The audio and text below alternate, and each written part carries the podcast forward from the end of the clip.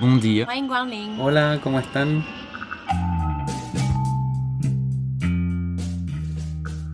Bienvenue dans Ex-Expat, le podcast. Cette semaine, un hors-série dans les coulisses d'Ex-Expat. On va vous faire un peu découvrir qui on est, pourquoi on a fait ce podcast. Mais tout d'abord, bah merci, merci d'écouter. Vous êtes très nombreux à nous écouter un peu partout dans le monde. N'hésitez pas évidemment de nous laisser des commentaires, des petites étoiles sur iTunes. Vous savez, maintenant, on est sur plein de plateformes, que ce soit pour les Android comme pour euh, euh, les euh, iPhones, etc. On est sur Google Podcast, on est sur SoundCloud, on est sur Spotify, etc. Donc surtout, n'hésitez pas à nous dire ce que vous pensez de ce podcast.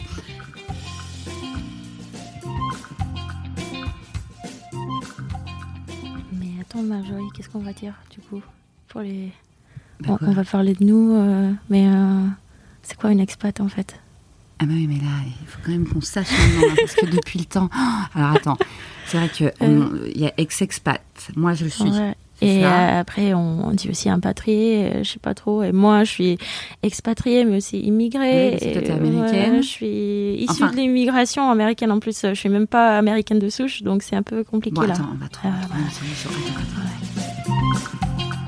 Non mais en fait, euh, c'est vrai qu'on nous pose tout le temps la question de ce qu'est un ex-expat.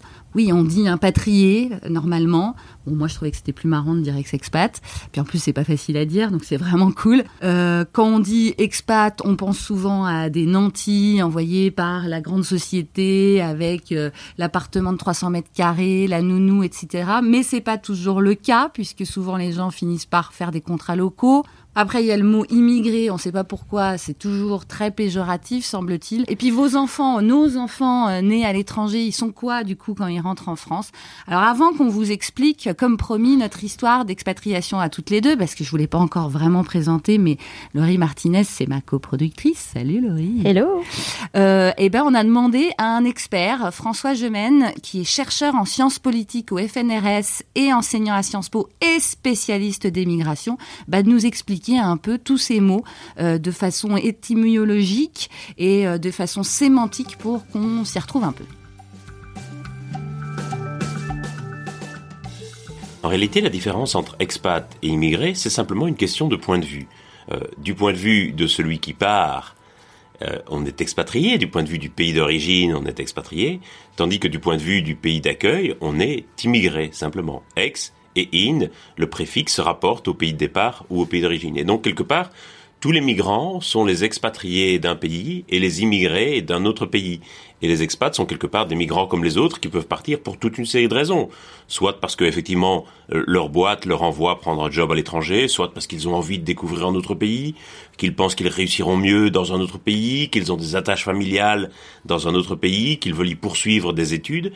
Il y a une infinité de raisons pour lesquelles on peut vouloir s'expatrier et dans le pays où on arrive, on est un immigré. Euh, les, les, les migrants qui arrivent en Europe ces années-ci sont des expatriés par rapport à leur pays d'origine et partent au fond pour des raisons qui ne sont pas tellement différentes des raisons pour lesquelles euh, les Français ou les Européens partent à l'étranger. D'ailleurs, pourquoi on a tourné vers migrants euh, là pour les gens qui qui sont euh, dans nos têtes en train de nous envahir? En fait, mig- migrant, c'est le terme générique qui est employé effectivement pour les, par les Nations Unies, qui désigne toute personne qui quitte son pays pour s'établir un an ou plus dans un autre pays. En, en deçà d'un an, c'est considéré comme des touristes ou comme des visiteurs temporaires. Et donc c'est le, le terme relativement générique. Euh, la difficulté et la raison pour laquelle ce terme a acquis une connotation tellement péjorative de nos jours, c'est parce que on a installé une sorte de dichotomie très stricte entre d'un côté les réfugiés politiques qui seraient persécutés, violentés dans leur pays d'origine et qui auraient droit à un régime de protection internationale, l'asile, et de l'autre côté les migrants dits économiques qui viendraient dans l'espoir d'une vie meilleure pour fuir les conditions de vie dans leur pays et pour lesquels on considère qu'il faut les renvoyer dans leur pays d'origine. Euh, la réalité d'abord c'est que la distinction entre les deux n'est pas aussi facile à faire Exactement. et que quelque part tous les expatriés français sont des migrants économiques pour leur pays de destination. Et on oublie tout souvent qu'il y a à peu près 150 000 personnes qui quittent la France chaque année pour des raisons diverses, et des Français et des migrants. Il y a des, il y a des connotations très fortes et des images très fortes qui sont associées aux deux termes. De la même manière, pour l'expat, on imagine toujours le cadre supérieur d'une multinationale ou le diplomate de l'ONU qui est envoyé euh, ailleurs. Autant pour le migrant économique, on imagine effectivement des gens venus d'Afrique sur un bateau dans des conditions très périlleuses, alors que la réalité, même pour les migrants économiques, la plupart des migrants économiques qui arrivent en France, ils arrivent en avion par des voies parfaitement légales. Et bien entendu, une situation dramatique en Méditerranée qui fait qu'on y consacre notre attention, mais l'essentiel de l'immigration en France est une immigration parfaitement légale et parfaitement régulière. Euh, et de la même manière, c'est vrai que l'expat a un peu euh, cette image effectivement de privilégié, euh, voire même qui va aller s'installer dans un grand luxe dans le pays étranger, parfois de façon un peu choquante quand on imagine des expats en Afrique qui vivent dans des luxueuses résidences au milieu de la pauvreté. et ça arrive, c'est une réalité. On parle. Alors moi, moi j'ai décidé euh, donc de prendre le mot expat dans, dans le titre de mon podcast parce que je me suis dit qu'immigré, euh, personne n'allait écouter. Je suppose que vu ce que tu viens de dire, le côté péjoratif. Mmh. Euh, mais j'ai aussi décidé de l'appeler ex-expat, donc complètement inventé là pour le coup, alors qu'en fait on devrait dire, est-ce que j'ai raison, impatrié on pourrait dire rapatrié, sauf que le terme n'existe pas. Euh, en vrai? En vrai, enfin, il existe peut-être au dictionnaire, il n'est pas usité en tout cas. D'accord. Euh, on pourrait dire rapatrié, par contre, quelque part. Sauf que effectivement, dans l'idée du rapatriement, il y a toujours l'idée bah d'une guerre qui éclate ou une blessure, un accident, et on envoie Europe Assistance ou un avion militaire pour rapatrier les gens. On pourrait dire quelque part rapatrié. Euh, en, anglais, euh, on dit returnees, donc les gens qui rentrent euh, au pays, qui retournent au pays. Euh, mais euh, en français, il n'y a pas de mot. Euh, en français, je connais pas de. On les invente tout seuls, quoi. les, gens qui sont de retour au pays euh, ou ex-expat. Euh, effectivement, et le, le fait qu'il n'y ait pas de terme, en fait, en, en quelque part, en, dit long aussi. Oui, hein. Sur, il y, y, a plein de termes comme ça, ne, serait-ce que le terme de migrant qui a une connotation péjorative. Il y a encore 50 ou 60 ans, le terme migrant avait une connotation améliorative. C'était un aventurier. Euh, et donc les migrants étaient jadis considérés comme des aventuriers, comme des gens qui allaient chercher une vie meilleure plus loin. Ah, euh, ou, de la même manière, ce qui est très frappant, c'est que dans les pays du Sud, on parle de migrants internes, c'est-à-dire de gens qui quittent leur région d'origine pour aller dans une autre région, généralement une zone urbaine, mais à l'intérieur de leur propre pays. Euh, en France, on ne parle jamais de migration interne, on dira simplement on déménage le week-end prochain. Bon alors maintenant qu'on sait un peu plus euh, ce qu'on est, eh ben on va vous raconter donc qui est derrière le micro d'Ex-Expat, le podcast. Bon allez, je commence hein, parce que c'est toi, c'est moi la star. C'est moi la star, tu parles. c'est moi qui ai eu l'idée, on va dire. Bon, je m'appelle donc Marjorie Murphy, je suis journaliste et ex-expat. Je suis restée 9 ans au Canada, à Toronto, 9 ans pendant lesquels bah, j'ai vécu à la, à la canadienne. Hein, euh, j'ai trouvé un travail très vite d'ailleurs, euh, curieusement, contrairement au retour. Euh, et j'étais chroniqueuse culturelle à Radio-Canada. Donc bon, c'était assez génial. Je me levais très tôt le matin pour faire des émissions, mais je me couchais tard le soir aussi pour aller voir des spectacles. J'ai rencontré des stars, tout ça, tout ça. Ici Radio-Canada. rêver Marjorie ce soir Bah évidemment, je vais vous, faire rêver parce qu'il y a, je le rappelle, 366 films qui sont présentés au TIFF. Exactement, un tapis rouge incroyable. Nous sommes des dizaines euh, de médias ici parce que on devait voir Meryl Streep qui joue dans ce film très attendu. Oui, et c'est vraiment avec fierté qu'il revient dans son pays avec euh, le prix du, de la critique hein, qu'il a reçu à Venise. Je l'ai donc rencontré. Xavier Dolan, bonjour. Bonjour. J'ai eu deux enfants. Bon, alors après, euh, ils étaient des vrais petits Canadiens. Puis du coup, on vivait tous comme des Canadiens. On a payé des impôts, on a voté puisque je suis devenue canadienne au bout de quelques années. J'ai eu des amis de toutes les nationalités, j'ai partagé leur barbecue, j'ai payé une fortune la garderie, hein, ne nous plaignons pas en France. Euh, j'ai parlé français et anglais, les deux langues officielles du pays. Et puis un jour, eh ben donc, je suis rentrée en France. J'avais tellement tanné mon mari toutes ces années pour rentrer que dès qu'il en a eu marre, bah, il m'a dit bon alors on rentre. On avait un peu besoin de la folie latine de l'Europe de l'Ouest. Alors évidemment, après 9 ans, c'est quand même un peu la panique au départ. Puis on commence à se préparer. Enfin, on arrive, mais en fait, on, a cru qu'on s'était préparé et que donc quand on va arriver, ça va très bien se passer. Et puis non, pas du tout. Euh, donc voilà, moi je suis arrivée, j'ai galéré, j'ai pas trouvé de boulot, j'ai pas compris ce qu'on me disait. Les gens pendant six mois ils parlaient, je comprenais rien de ce qu'ils disaient parce que j'avais pas les mêmes références qu'eux. Alors un jour je me suis dit il faut que j'en fasse quelque chose de cette histoire parce que c'est sûr que euh, je suis pas la seule. Et voilà, le podcast est né et j'ai rencontré Laurie. Et là, c'est là que tout a été déclenché. Raconte-nous un peu, Laurie, quand même. Euh, d'abord, qui tu es? Pourquoi, euh, pourquoi tu es en France puisque tu es américaine C'est difficile de répondre à cette question. Tout le monde me, demande euh, pourquoi tu es là, en fait? Pourquoi tu es partie de, New York en plus C'est quoi l'intérêt, Paris? C'est fou parce que Paris, c'est le rêve de beaucoup d'Américains. On, a une idée de la France, euh, que c'est beau, que c'est toute une histoire et tout, et c'est romantique. J'ai fait des études de français euh, pour pouvoir parler comme je parle. Très bien. Mais avec mon petit accent, je parle français. Euh, et j'ai voulu partir en France pour travailler, euh, commencer ma carrière. Euh, j'étais euh, réalisatrice à la radio publique aux États-Unis. Et puis euh, j'ai voulu raconter des histoires ici en français et en anglais. Et j'ai commencé à faire des podcasts. Mais ça, c'est l'histoire de podcast. Après, c'est mon histoire d'expatriation, c'est un petit peu plus compliqué. comme toi, j'ai eu le choc d'arriver euh, et tout ça.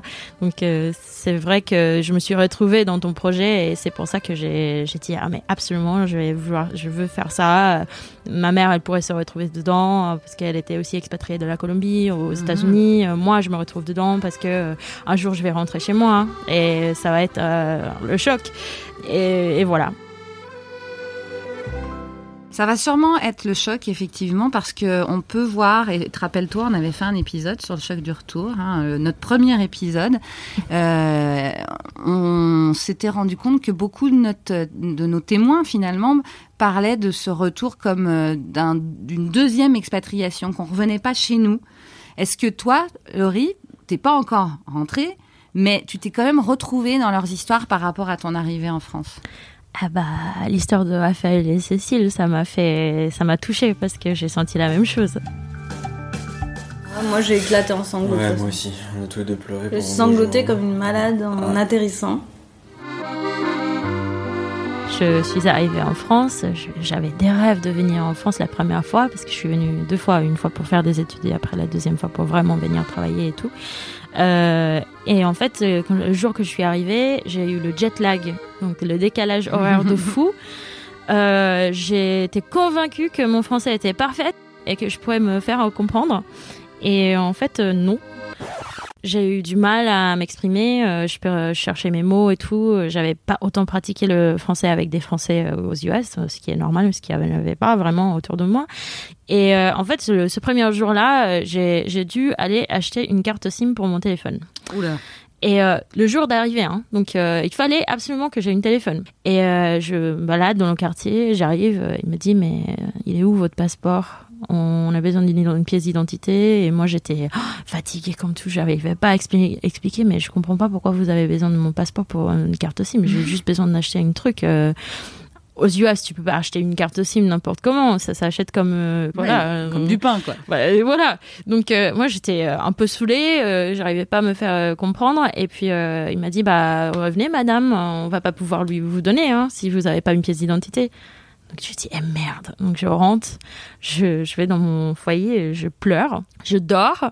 Donc tout de suite, je m'endors et c'était comme une rêve.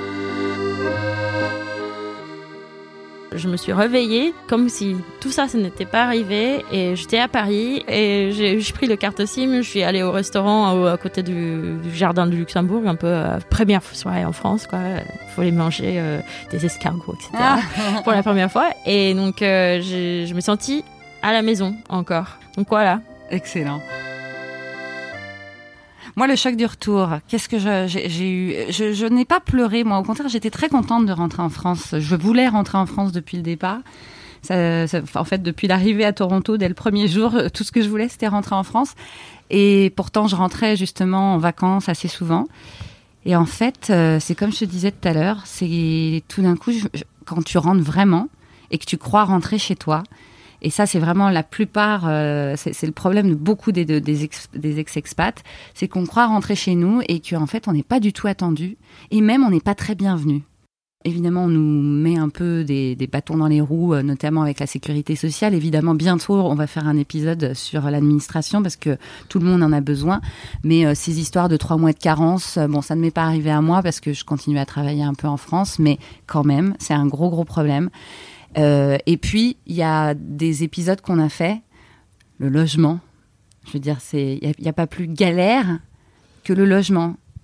Rappelez-vous, bah tiens, on va écouter un petit morceau. Ce document-là, vous l'avez en français? Ah ben Non, non, je rentre du Canada là. Alors, là, je vous explique.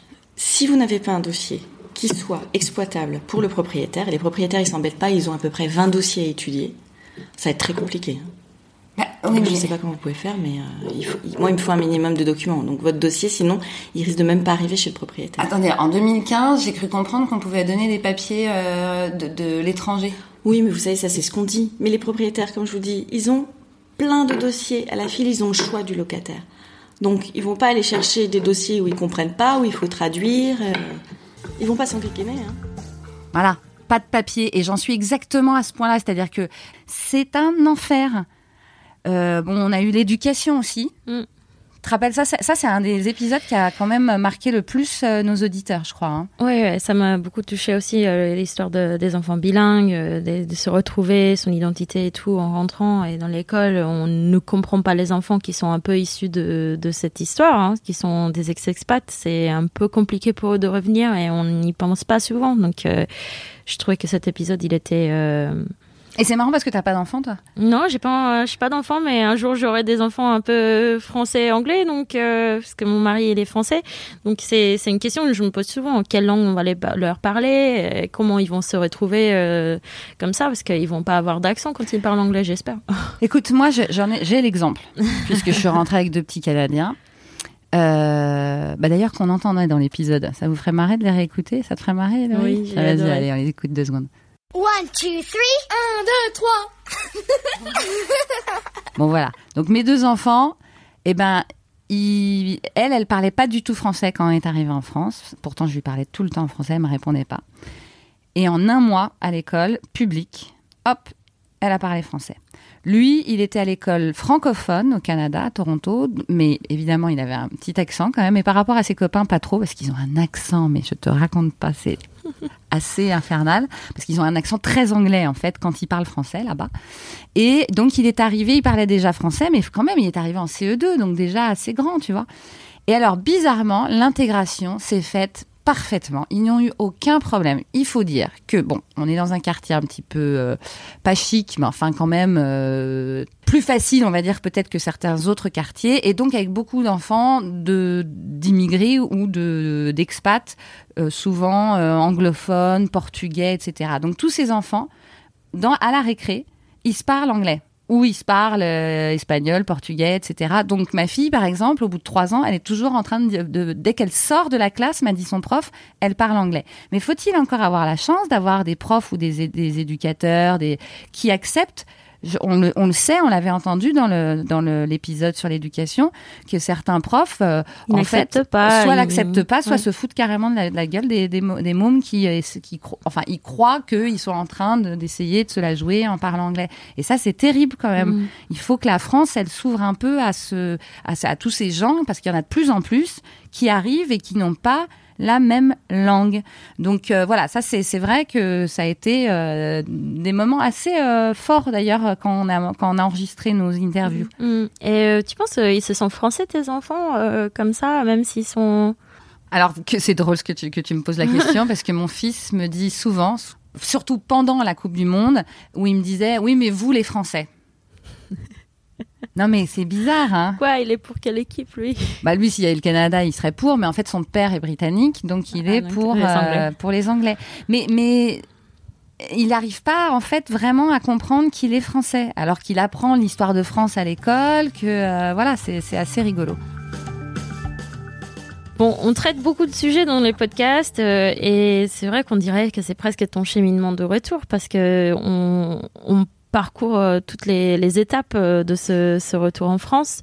Euh, quels étaient les plus grands problèmes pour toi à l'arrivée?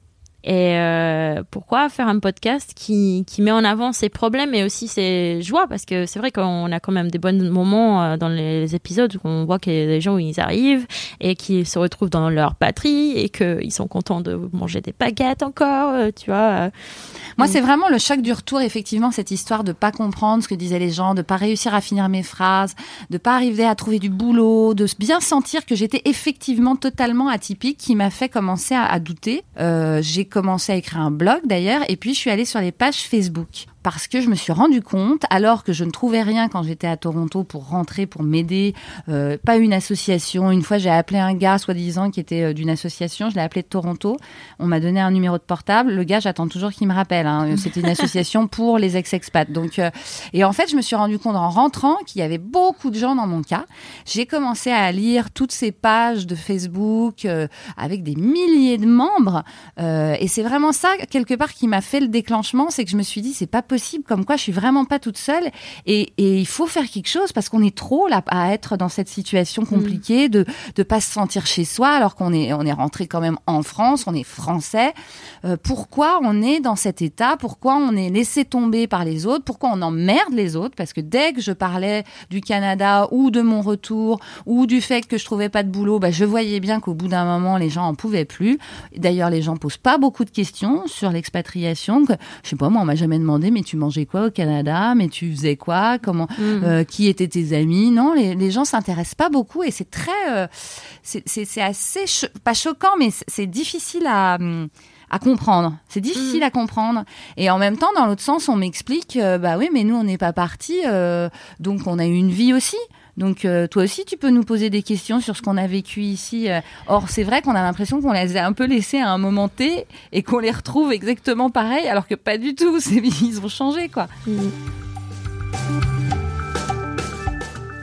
oui, j'ai même la même expérience en rentrant euh, pour une semaine. euh, je sais pas, pendant les 9 ans que tu étais à l'étranger, tu reviens en France. Chaque fois, tu te trouves un peu euh, la personne intéressante. Bah oui, parce que là, t'es Ou en vacances. oui, oui. t'es au je- centre, Ah, je, je reviens à New York pour une semaine, mais euh, moi, j'habite à Paris maintenant. Euh, tout le monde, j'ai rencontré avec, euh, j'ai rencontré mes- les amis de mon frère à son université parce que je suis rentrée euh, une semaine pour son sa remise de diplôme et tout le monde me disait, Ah, mais c'est toi la sœur qui habite à Paris?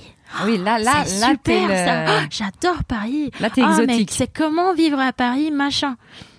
Alors que pour moi, c'était pas. euh, je, je me trouve pas plus intéressante que ça. Oui, alors, C'est- tu vois, du, ça- du coup, ça dépend de la ville. Parce que moi, Toronto, Ah. les gens, ça les intéressait pas vraiment. hein. Ah bah oui, je pense que c'est aussi parce que c'est Paris-New York, et tout le monde a des visions de New York. En plus, euh, ici, si je dis je suis new-yorkaise, on me dit ah Ouais, si ouais. euh, New York, euh, je suis allée une fois, euh, j'ai vu une truc et bah, c'était ju- génial. C'est justement ce qui m'a intéressé en toi, parce qu'il faut quand même dire comment ça s'est passé, comment on s'est rencontrés. C'est que, Mm. donc, moi, ce que je disais, donc j'ai bien vu toutes ces pages Facebook, etc. Donc, je me suis dit, il faut que je fasse quelque chose. Et je m'étais un peu mis dans le truc un peu classique, c'est-à-dire, je m'étais dit, je vais faire des photos avec des, des, des portraits de gens où j'expliquerai leurs problèmes.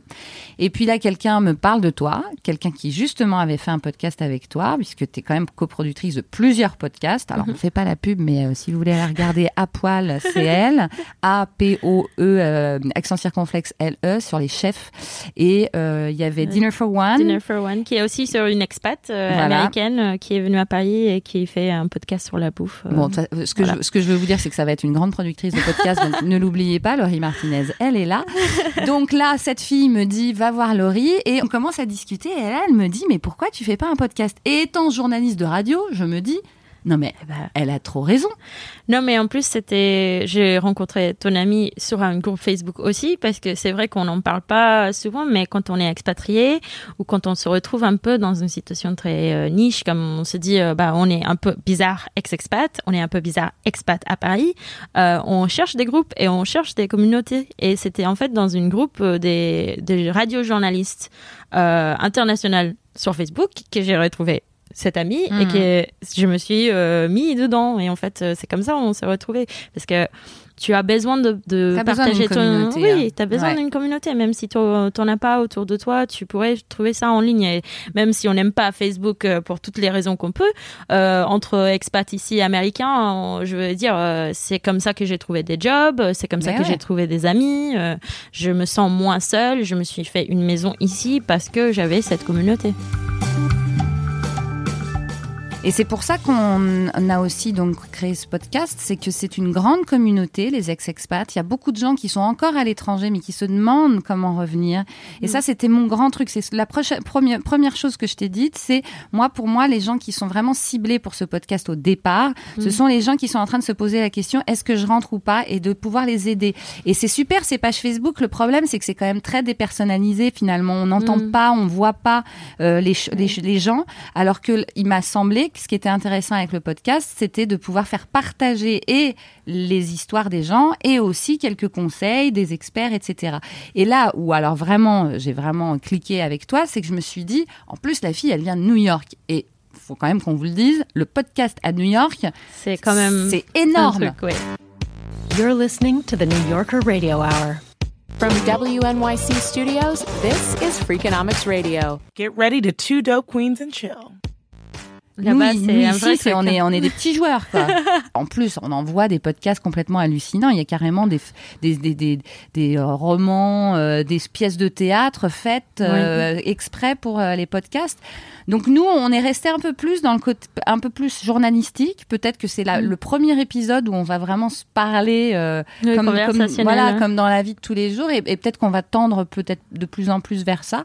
On va voir. Hein, on, Bah. on partage avec vous maintenant. D'ailleurs, dites-nous parce que ça aussi c'est important que les auditeurs nous disent euh, euh, quel, type de sujet ils voudraient qu'on traite Euh, parce qu'on va en avoir une bonne série. Tiens, on fait un peu de pub sur les prochains épisodes qui vont être quand même vachement intéressants, je pense. Oui, on va faire euh, euh, des bonus d'été euh, un peu hors série qui vont être encore sur des ex- expats revenus à cause des problèmes culturels et aussi euh, au, au Politique. cause d'une politique. Donc de l'Angleterre à cause du Brexit et de, Isra- de l'Israël à cause de la différence culturelle. Donc ça sera intéressant de voir comment ces, ces choses-là nous poussent à partir d'une manière qu'on on n'y pense pas souvent parce qu'il y a des gens qui rentrent parce que la culture leur manquait et tout ça, mais il y a d'autres euh, il y d'autres raisons qui, font que on, on arrive, on doit partir de chez soi. Évidemment, ça, ce sont deux gros projets. Euh, on, on bosse beaucoup là-dessus parce qu'on a on veut vous donner justement des- des- une vision euh, de ces retours un peu forcés finalement, euh, Brexit, Israël. Euh, et c'est pas évident. On a- on n'a pas facilement trouvé de témoins, mais on est en train de faire euh, de jolies choses avec ça. Et puis après, bah, on reviendra sur les enfants parce que le 3 septembre, on va se faire une petite pause cet été, histoire de hein, se reposer. Vous aussi, vous avez besoin de vivre votre vie de non-podcasteur. allez le voir le soleil. Mais on va revenir le 3 septembre, le jour de la rentrée, pour parler des enfants, mais plus d'un point de vue euh, psychologique, pour que vous, vous accompagniez bien, si vous êtes déjà rentré, vos enfants euh, dans leur, euh, leur nouvelle vie. quoi. Et puis après, il va y avoir plein de choses. On va bien sûr, euh, je, comme je vous l'ai promis, euh, faire un épisode administratif, la sécurité sociale, la CAF, etc. On va faire sûrement un, Un live un live. Alors ça, ça, ça devrait être début octobre, euh, en partenariat normalement avec euh, Awesome Impact, et on aura des belles personnalités, des grands start-upers. On ne vous en dit pas plus, c'est un peu le, la cerise sur le gâteau. D'ailleurs, on va faire euh, un épisode spécial start-up, les gens qui sont rentrés euh, avec leurs petites entreprises sous le bras et qui marchent, mais du feu de Dieu. Et puis, on va faire le côté médical. On aura une infirmière à un moment donné dans un épisode. On va faire les divorcés parce que c'est pas facile non plus. On va faire le côté fiscal. Euh, on, on va pas vous laisser comme ça dans la nature. C'est important que vous continuiez à, à peut-être être un peu aidé et à écouter des témoignages. Et puis surtout, bah, Merci de nous écouter de partout dans le monde. Euh, C'est souvent euh, euh, marrant de regarder les, les analytiques de, sur sur le plateforme de podcast pour voir d'où les gens ils nous écoutent. Ah Il y a alors des Français au Japon, en, en Au Pérou, au, Pérou, au Brésil, en Pologne. C'est c'est incroyable. hein. C'est vous êtes partout dans le monde et on vous remercie énormément de nous écouter et on espère qu'on vous accompagne vraiment dans cette euh, question euh, de retour en France parce que c'est vrai que c'est pas facile de rentrer chez soi. C'est carrément pas facile, mais bizarrement, quand on, on sait un expatrié, il a l'esprit ouvert, mais en même temps, euh, vu les difficultés qu'il vit quand il revient dans son pays, Mm. il peut avoir tendance aussi à se fermer.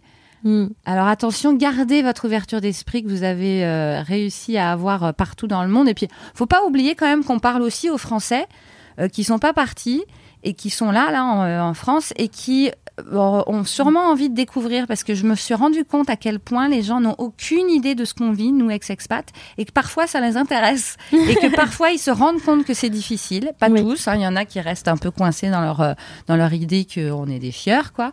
Mais il y en a qui, qui sont vraiment euh, intéressés. Donc, euh, d'ailleurs, écrivez-nous sur euh, quoi page Facebook on est sur Twitter tout est Sur euh, Instagram aussi. exactement Euh, en utilisant le hashtag exexpat. Euh, et voilà. On vous remercie. On vous dit à très vite pour les prochains épisodes dont on vient de parler. Merci Laurie. Merci. Bon allez maintenant au boulot Laurie. là. T'as vu il y a tout ce qu'il faut monter. Merci d'avoir écouté Ex-Expat le podcast. Cet épisode a été réalisé par toute une équipe à l'image de ce podcast international. Ma co-réalisatrice, Laurie Martinez, est américaine. Notre directeur artistique et graphiste Kunal Balou est mauricien. Notre compositeur Leandro Gufanti est lui argentin. Vous pouvez écouter tous les épisodes sur iTunes et toutes les applications podcast. Et bien sûr, si vous avez aimé, n'oubliez pas de nous mettre beaucoup d'étoiles sur iTunes.